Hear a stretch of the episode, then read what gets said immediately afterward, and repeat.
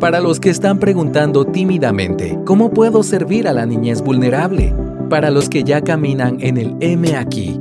Para los que están a punto de empezar o quienes llevan una vida en esta trinchera. Para el cristiano con hambre y sed de justicia. Todos sean bienvenidos a otra edición de Religión Pura, el podcast de Alianza Cristiana para los Huérfanos, Evangelio, Familia, Iglesia y Sociedad. Hola, mi nombre es Aisha López y estoy feliz de poder estar de vuelta aquí en otra edición de Religión Pura. David, ayer tuviste una conversación buenísima. Claro, cuando este episodio haya salido, no va a ser ayer, va a ser otro día pero tuviste una conversación tan valiosa con Justin Bergholder y nuestra querida Daniela Perfetti de Chile. Y vamos a dar continuidad un poquito a esa conversación. Y me encanta que vos quisieras seguirla, porque a veces uno, digamos, grabaste y podías quedar muy satisfecho de todo lo que se dijo decir, ya, basta, esto es un buen tema que abarcamos y ya. Pero ¿por qué crees vos que es bueno darle continuidad? Bueno, en primer lugar, si no lo han escuchado, les animamos que pueden buscar em, en, el, canal de YouTube de Somos, eh, o también va a, va a ser, o sea, el, el, podcast que sale antes de este, así que esperamos que la hayan escuchado. Eh, pero si, si escucharon lo que habló Justin, lo que dijo Daniela, eh, no, en mi mente no está como, ah, quedó corto, o sea, fue increíble todo lo que dijeron, pero creo que también es un, un tema tan extenso que podríamos seguir hablando de esto y aterrizarlo aún un poco más, específicamente cuando estamos hablando de que queremos que nuestras familias participen en el cuidado de la niñez vulnerable. ¿verdad? Eh, y si no lo escucharon, o sea, el tema en sí era eh, eh, identificando los roles y, como una sombra de Cristo, pero ayer específicamente encuentro el hombre, al hombre, una masculinidad bíblica, ¿verdad? Y cuál es mm. el rol del hombre en todo esto.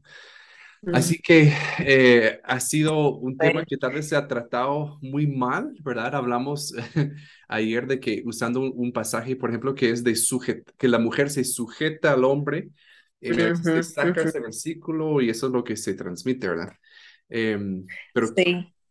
Y, y debo decir vos que no solo Justin y Daniela, vos aportaste bastante. Y, y a veces no conectamos los puntos de cómo el diseño de Dios para algo que no tuviera algo que pensás, no tiene una relación directa con el niño vulnerable, mm, eh, el rol de los hombres pero tiene absolutamente todo que ver y lo que vos dijiste acerca de cómo Dios tiene una visión amplia para su pueblo para proteger al débil. Mm. Y dentro de todo el diseño está contemplado mm. la protección de los que en otras circunstancias estarían desprotegidos.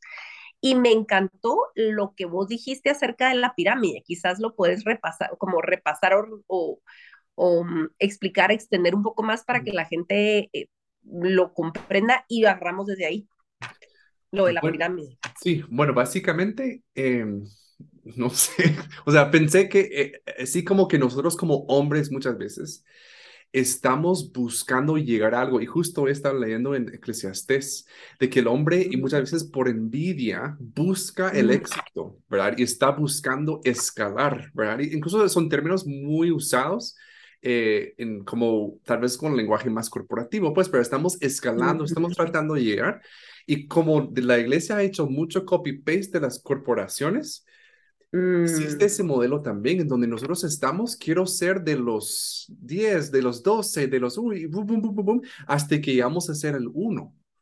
Es como mm. que constantemente estamos viendo que, queremos llegar hasta acá, sin mm. entender de que, por ejemplo, tú como mujer jamás podrías llegar ahí. ¿verdad? Eh, entonces yo no tengo la perspectiva realmente de cómo es estar abajo en esa pirámide. Em, y algo importante también en Apocalipsis, cuando Dios habla de los Nicolaitas, creo que así se dice, está refiriéndose a ese tipo de, de mm, estructura. Estructura, y él lo aborrece. Él dice, o sea, ustedes inventaron eso basado en su propia, su propio deseo, su propia envidia, su propio, propia ambición, y ahora lo han usado en, la iglesia. Entonces tenemos que tener mucho cuidado si nuestra meta es llegar ahí. Y como Justin decía, uy, es que nadie está ahí. Si Cristo no está ahí, estamos mal, ¿verdad? Exacto. Y sabes qué? Que digamos, creo que em, en el mundo que estamos viviendo y se ha traslapado en mucho de la iglesia, ¿verdad? Claro, las que alegan tener sana doctrina nunca te dirían que una mujer puede llegar ahí o va a llegar ahí, o que tengan una, una, una teología pues complementarianista o lo que vos querrás. Pero es la realidad. En muchas iglesias en Latinoamérica la mujer sí llega ahí. y eso no quiere decir que sea algo deseable o bueno, ni para el hombre ni para la mujer, porque un líder hasta arriba solitario es peligroso. Aún el que empieza con buenas intenciones o buen corazón en una estructura así, vos dijiste algo importante ayer, el poder de forma. El mm. poder te, desfigura porque no fuimos hechos para recibir ningún tipo de adoración. Mm. Yo diría, si, eh, si pudiéramos resumir la estructura, si es que existe o si es que podemos basarnos en algo así, para explicar el, la manera de Dios, creo que definitivamente no es un triángulo, no. es más un círculo y, y, plano. me imagino una mesa, ¿verdad? es, es una mesa redonda, o sea, es una mesa en donde todos cuidamos los unos de los otros, todos tenemos roles, los pastores tienen roles, los hombres tienen roles, las mujeres, los hijos, los solteros, las ancianas, los ancianos, todo el mundo tiene algo específico asignado por Dios para florecer. Y eso es algo que nos cuesta un montón cachar. Sí, Sí, porque también tenemos una, eh, una perspectiva, una cosmovisión de la justicia muy torcida y creemos que, mm. que, ay, no, no, no, para que todos se, se, representen, tiene, tiene, que haber igualdad en funciones, ¿verdad? Y eso realmente distorsiona, o sea, es como decir desde un inicio, Dios creó tu agua por aquí, tu tierra por acá, tu cielo aquí, tu tinieblas mm. acá. O sea, hay una separación y no es que, eh, o sea, el agua sea mayor que la tierra, pero no son iguales. Entonces, desde la incepción de la creación, así ha trabajado Dios, no menospreciando entidad basada en la función. Pero nosotros llegamos y decimos, ay, no, no, no, pero la mujer tiene que ser igual, así que debe poder hacer todito lo que hace el hombre.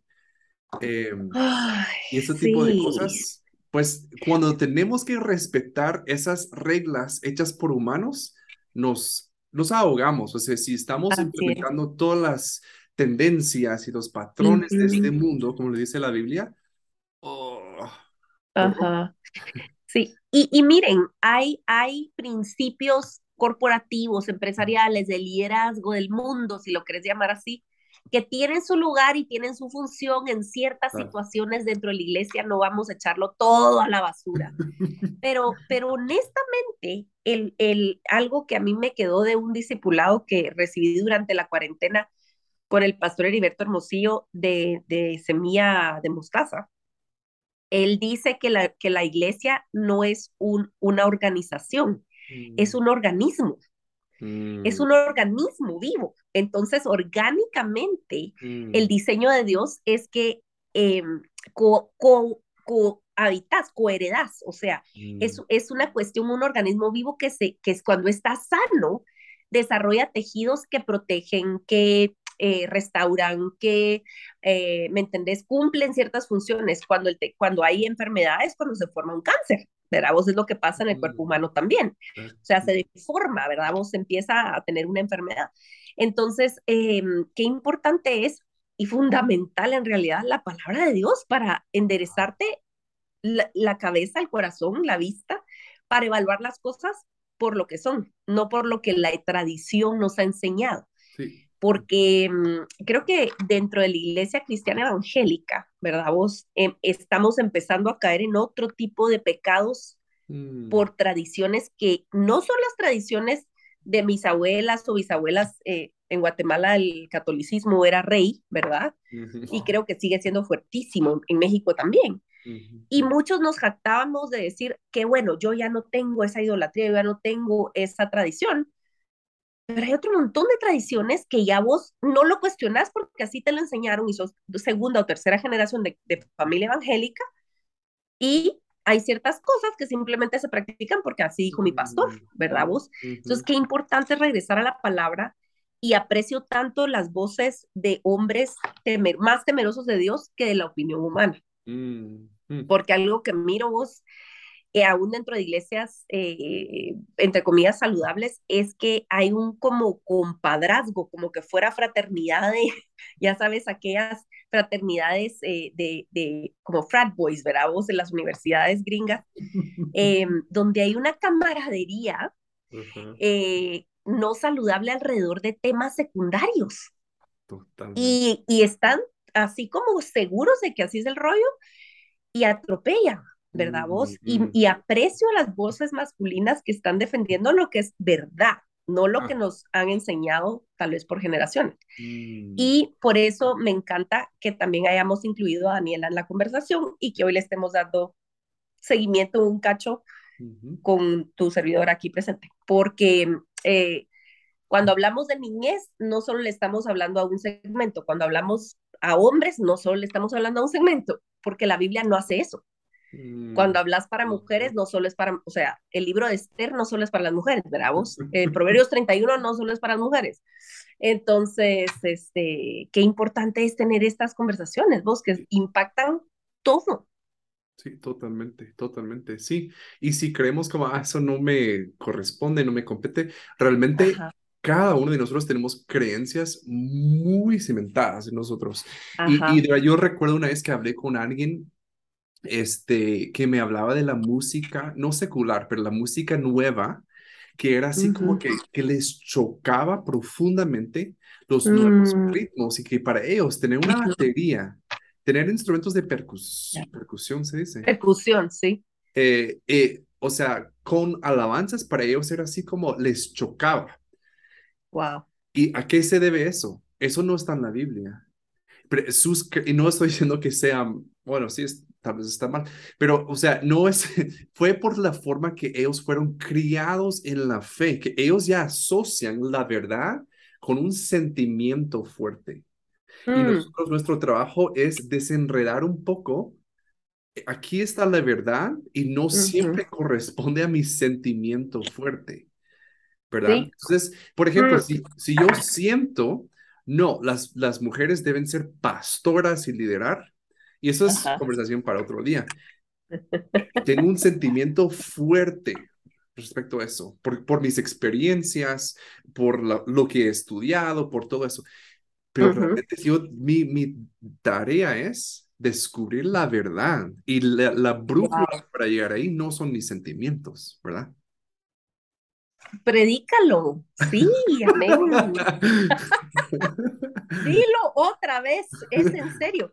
De verdad, necesitamos, mira, ¿sabes qué vos, como somos em, animales de hábitos y de comodidad y queremos confiar, de verdad queremos confiar, queremos confiar en nuestros líderes, queremos confiar ciegamente en nuestros amigos, en nuestro círculo seguro, y nos da terror pensar que nos dijeron algo que no estaba 100%, o sea, en lo correcto. Entonces nos da como pena, nos da ansiedad evaluar lo que se nos ha enseñado, pero es mm. lo que Dios nos llama a hacer. Eh, y a mí me anima tanto que eh, vos y yo pertenecemos ahora a una comunidad que nos exhorta constantemente a cuestionar lo que se nos dice desde el púlpito y que se nos dice, o sea, nos, y, lo oímos repetidamente, o sea, el día que nosotros nos, nos exaltemos más allá de la palabra de Dios, que Dios nos quite, ¿verdad vos? Y eso a mí me da paz, me da tranquilidad, me da, mm. me anima, pues, a confiar en que, en que lo que me están diciendo debe ser sometido a la palabra de Dios, ¿verdad? Em, y, y, sabes, cada vez que un líder no es, em, también hablaron mucho de eso con Daniel ayer y con Justin, de, de cuando no hay rendición de cuentas, cuando hay un líder solitario, él es vulnerable y los, y los que ya son vulnerables son aún más vulnerables. Y me encantaría que como expandieras un poquito más en esa dinámica. ¿Por qué un líder poderoso sin ser chequeado mm. expone aún más a, la gente que lidera? Mm. Wow, es que eh, el pecado siempre cobra, ¿verdad? O sea, nunca mm. puedes eh, tener un lugar en donde realmente la manifestación del pecado no tenga Mm. víctimas. Entonces, este, y así funciona, ¿verdad? Se multiplica, crece. Em, pero, por ejemplo, cuando estamos pensando en líderes de iglesias, sí, y pues hablamos más de hombres, porque por lo menos aquí en Latinoamérica, claro que hay excepciones y que, es, o sea, es más común quizá en Estados Unidos que hay más líderes mujeres, pero estoy hablando más, la toxicidad que yo veo mayormente es de los hombres que llegan a, Ujú. esos puestos, ¿verdad? No es decir como que una mujer jamás llegar a eso, ¿no? Em, pero, por ejemplo, ¿por qué estamos viendo tanto líder narcisista? Porque Mm. estamos viendo de verdad, pero ya, ya, y lo Que decía, lo alimenta. Pero ya una, Hay alimento. exactamente, ya hay una eh, patología de narcisismo. No estamos hablando como que tendencias narcisistas. Realmente podríamos en nuestro entorno identificar ese hombre de verdad, ya podría ser diagnosticado con un trastorno de la Mm. personalidad o más allá. Mm. porque se ha aislado a un punto y ha llegado a creer que él está por encima de los demás. Encima. Y esa creencia en sí es antievangelio y Wow. corrompe profundamente. Entonces, cobra caro, o sea, hay consecuencias, hay víctimas. Los que están abajo de esa persona, debido a su propia experiencia, a sus propias creencias, que, por ejemplo, si se agarra este versículo, bueno, pero yo solo tengo que sujetarme a su violencia, a su Ujú. abusividad, a su doctrina falsa, a esto, entonces eh, esclaviza, ¿verdad? Y eso es lo que hace. Y, y hombres, lamentablemente, yo no digo, ah, yo jamás llegaré ahí, a- a- ahí. Yo soy un hombre también con un corazón chueco. Entonces, yo también, si estuviera en ese lugar, Dios me libre, Ujú. saber ni qué estaría haciendo yo aquí, ¿verdad? Entonces, em, por eso es que la estructura no puede permitir que existen hombres donde solo puede existir Jesús. Yo les quiero leer una bomba. Se las voy a leer, no se las voy a parafrasear, porque si se meten a pelear con nosotros, este es el callejón de las trompadas, señores. Y Diane Langberg nos lleva a la delantera. Esta Uf. doctora, ese, este es el libro, si lo están viendo en YouTube, están viendo el libro, quienes no están en YouTube, eh, se llama Poder Redimido, entendiendo la autoridad y el abuso en la iglesia, por la doctora Diane Langberg.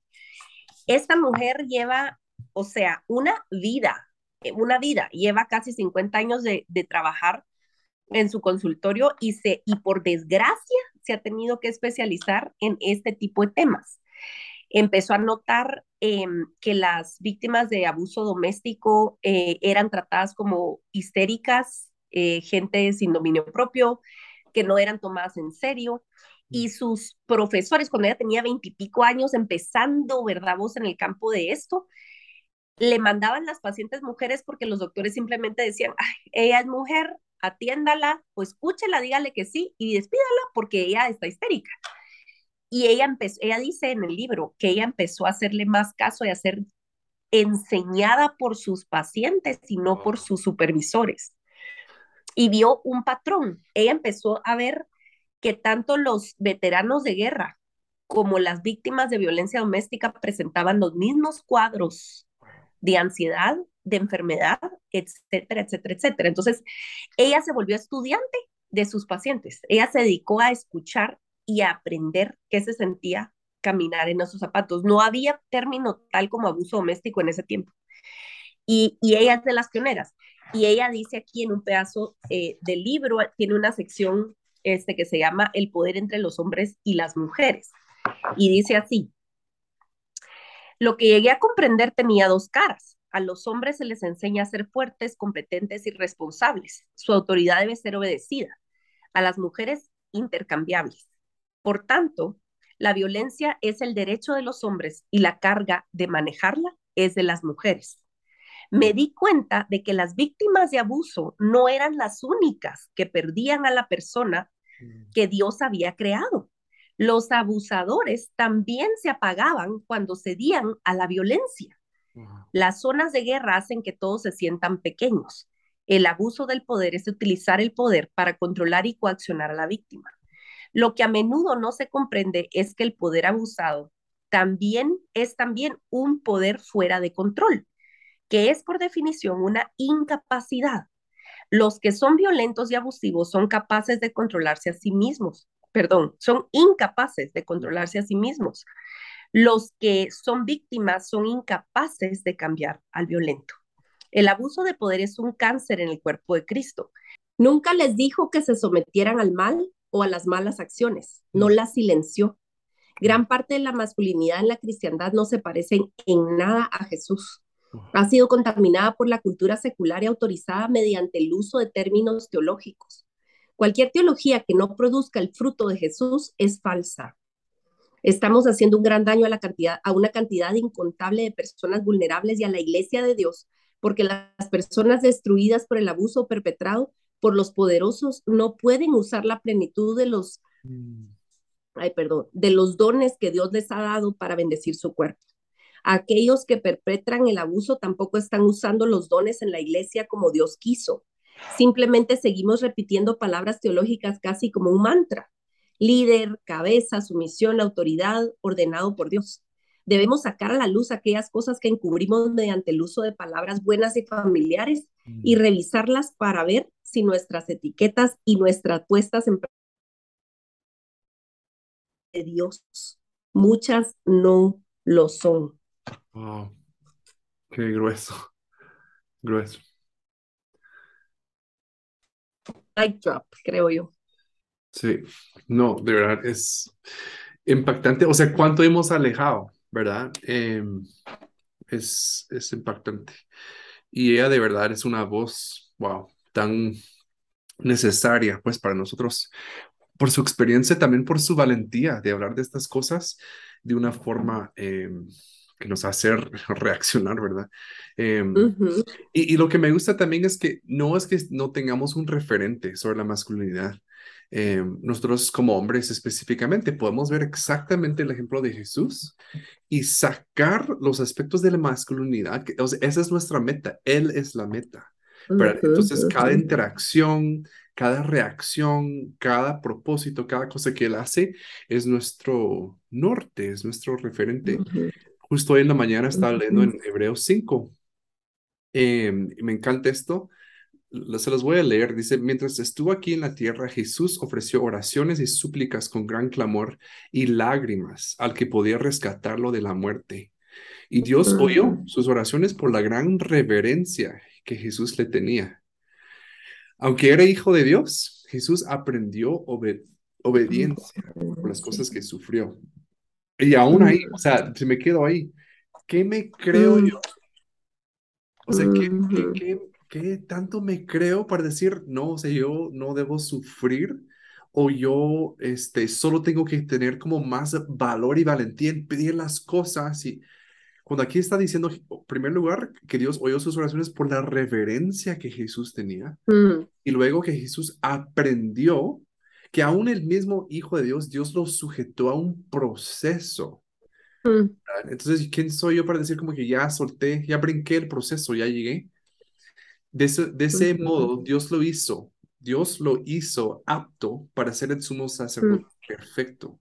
Y Jesús llegó a ser, ese es el lenguaje de procesos, ¿verdad? Lo hizo, Jesús llegó a ser la fuente de salvación eterna para todo lo que le obedecen. Eh, ahora, tengo que compartir eso porque me encantó cuando lo leí. Dice, nos gustaría, tal vez con esto cerramos a esa, Aisha, Aisha,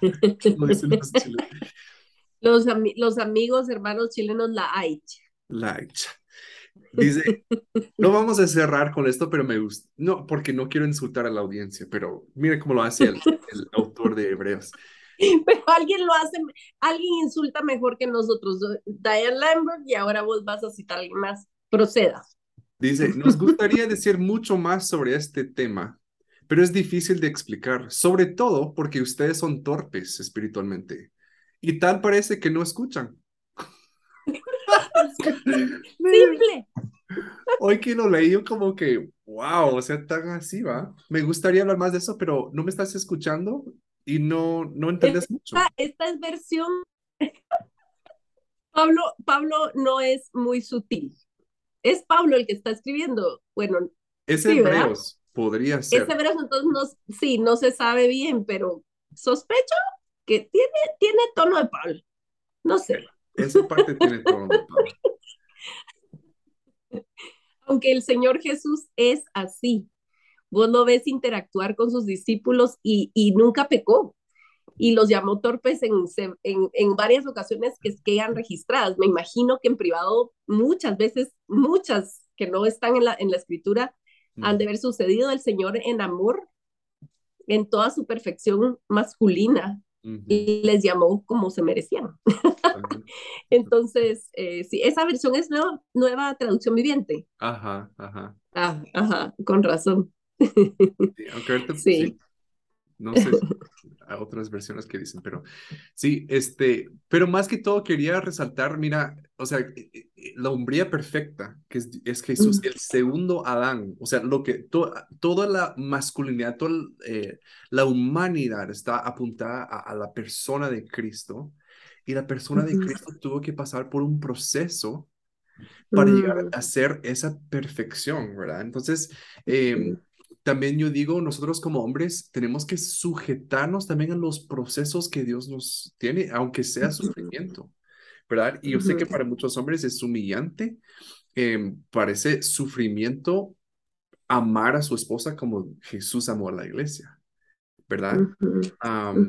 O honrar a nuestros hijos como quisiera que ellos nos honraran a nosotros. Y esas cosas que, o sujetarnos a, una autoridad eh, espiritual o confesar nuestros pecados con otros o rendir cuentas.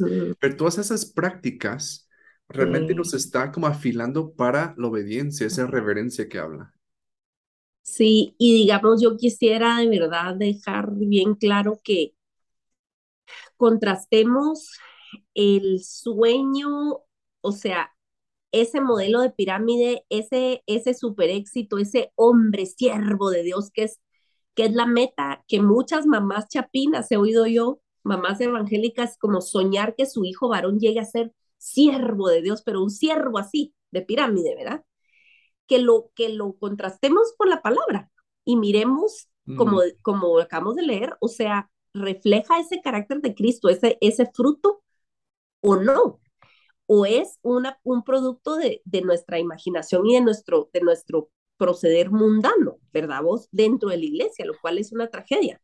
Eh, digamos, no es raro encontrar en, en, en, el, el, medio de la farándula cristiana, eh, cuando yo presenté Lágrimas Valientes en el 2017, no me olvido que yo regresé, vos la primera noche que estuve en, ese, en esa feria de libros, o sea, yo no pude dormir bien de la cantidad de estímulo y de como los nervios de, de ver todo, es, todo ese rollo mm. y que tenés que exponer el libro porque es, el, es, es lo que te toca hacer, ¿verdad? Entonces, ah. eh, ya, ya Dios te permitirá aventurarte en esas aguas pronto, primero Dios, no estoy diciendo ningún spoiler, pero este, una de las cosas que, que me impactó es cuánto adoramos la celebridad y no el carácter y el fruto verdaderamente cristiano.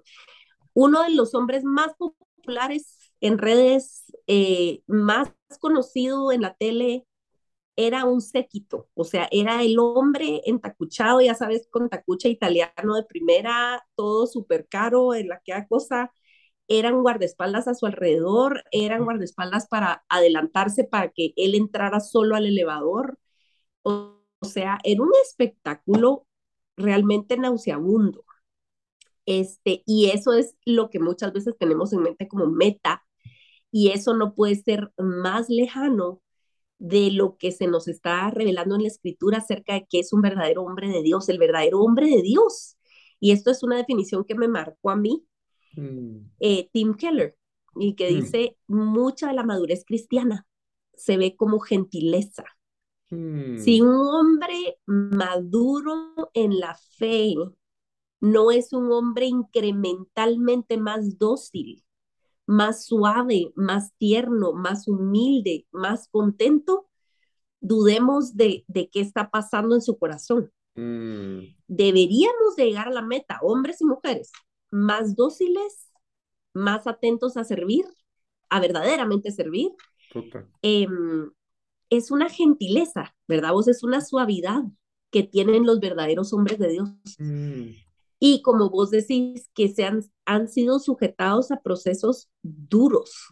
Ningún hombre de Dios, ningún hombre verdaderamente masculino es un hombre que ha dejado de ser pasado por fuego. No yo no conozco ningún hombre de Dios que yo admire que no tenga historias que te, que, que te quedas con la, con la boca abierta del dolor que han atravesado. Mm. Y es la manera de Dios de hacerte parecerse, parecerte más a Él, ¿verdad? Totalmente, totalmente. Sí, no, y en esa línea, em, fuimos a una conferencia eh, de, de CAFO, que es como la, la Alianza Cristiana para los Huérfanos. Es como el hermano mayor de nosotros, ¿verdad? Un poco más organizado. En inglés. Un poco más sofisticado. Un poquito más de presupuesto. Un poquito. Sí, un poco. Pero ahí en, ese, en esa conferencia estaba un autor que les eh, recomiendo muchísimo, Kurt Thompson que él es un psiquiatra cristiano que escribe mucho sobre la neurobiología interpersonal, que sí es un tema impresionante. Em, pero eh, fuimos como a un salón de presentadores y, lo pude, pude conocer. Eh, y mira, yo, o sea, como esos, como fans, va. O sea, para mí, él es así como top. O sea, Ay, otros, él es como que, oh, porque es brillante y ha aprendido tanto de él y todo. Em, y me quedé así como, ah, ah, gracias. Con tus galletas. Es que, es que amigos, ese salón de presentadores, como tenemos la dicha David y yo de, de que nos invitan a dar alguna, estamos en algún panel, David da intensivos y da talleres ahí, no se crean, pero entonces, la maravilla del universo es llegar por tu agüita, por tu fruta, por tu galleta de por tus chips. Pero encima te encontrás a Kurt Thompson. Eso es, eso es otro nivel. Totalmente. Y, y, él, él ahí, esa, esa palabra que tú usaste, yo, torpe, fan, así como, y él así como, me, me, me, agrada tanto que te han servido los libros. Y él así como tan, yo, oh. gracias, ¿verdad? Me pudo haber dicho como, qué bueno, ¿verdad? Porque él ya iba de salida y un cero a la izquierda, pues, o sea, ahí, ¿verdad? Pero, eh, pero esa palabra justo que usas, y si vemos a Jesús en la palabra, ¿con, ¿a quién le presta atención? ¿Verdad? Dice mm. que llega fulano, si tú puedes hacerme limpio, sí, Sí quiero, o si tú quieres, perdón, sí, sí quiero, o te tomo el tiempo, dignifica a la persona, toma el tiempo de, prestarle atención, ¿verdad? Entonces, creo que eso también, hablando de la masculinidad, comienza ahí, cómo, cómo tratamos como hombres a la persona que nos ayuda en la casa, a, a, la persona que nos atiende en la gasolinera, lo que sea, ¿verdad? Esas interacciones definen realmente quiénes somos como hombres. Vos, la verdad es que el Señor tiene tanta gracia para suficiente, aunque todos en este planeta nos vayamos al, al traste, aunque no exista ni alguien que sea un hombre justo, tenemos la escritura para verlo a Él actuar, pero encima de la revelación de la escritura y de su Espíritu Santo, Dios es tan bueno que nos da remanentes de hombres que realmente despliegan su carácter y tenemos la, la, bendición de tenerlos en medio de nosotros em, en nuestras congregaciones. Quiero pensar que todo el que nos está escuchando tiene acceso a observar a un hombre de Dios mm. con sus imperfecciones, ser manso, humilde, servicial. Mm. Y lo que vos dijiste es tan importante, David. Eh, yo quiero decirte que, que para mí uno de los digamos, eh, ratos o uno de los momentos donde más me enorgullecí de ser tu amiga fue verte ser esposo y papá cuando fuimos al mar hace, hace poco con nuestros hijos y verte servir a tu familia en un ambiente en donde no, no hay nadie, no hay cámaras, no hay nada y simplemente estar a la par de Andrea cocinando, recogiendo cosas, vistiendo a las nenas o durmiendo a la que tocara dormir. O sea, em, eso a mí me hace ser orgullosa de, de tenerte como hermano y, y, anhelo eso, anhelo eso para, para mis hijas, anhelo eso para mi hijo. Mm. Y le doy gracias a Dios porque entre nosotros existen hombres que, que quieren, que quieren honrar al Señor y mm. empieza así, en lo privado y el ministerio más grande, porque eso se nos dice hasta el cansancio a las mujeres, tu primer ministerio es tu hogar. Y órale, hermana, sí, Sí, cocine rico, haga las loncheritas, ¿verdad? Con vaina, o sea, está bien. Pero eso no solo le toca a usted. O sea, señores que nos escuchan, hacer la loncherita y llevar a los niños a la escuela y limpiar traseros también es honroso en usted. Eso no es deshonra para usted, es un hombre de Dios el que hace eso. Entonces, eh, de verdad, gracias por eh, platicar de esto. Mándenos sus ideas para conversar. Mándennos sus ideas para poder seguir nutriendo el podcast. Gracias a todos los que nos han escrito y a todos los que a consecuencia de tener este contacto con nosotros, quizás nos conozcamos en la cumbre que otra vez va a ser presencial después de tres años. ¿O de qué? Sí, vea, porque 2020, 2021, 2022 vamos a estar de vuelta y vamos a estar en Chile. Entonces, si ustedes están en Chile o tienen la posibilidad de viajar, vamos a estar allá. Eh, contáctenos para cualquier información que necesiten para su viaje. El registro es gratuito, exceptuando los intensivos, pero toda esa información la pueden pedir en nuestras redes en Instagram, ACH-LATAM, y eh, nuestro canal de YouTube. Todo el contenido está ahí gratuito, así que ayúdennos a compartirlo.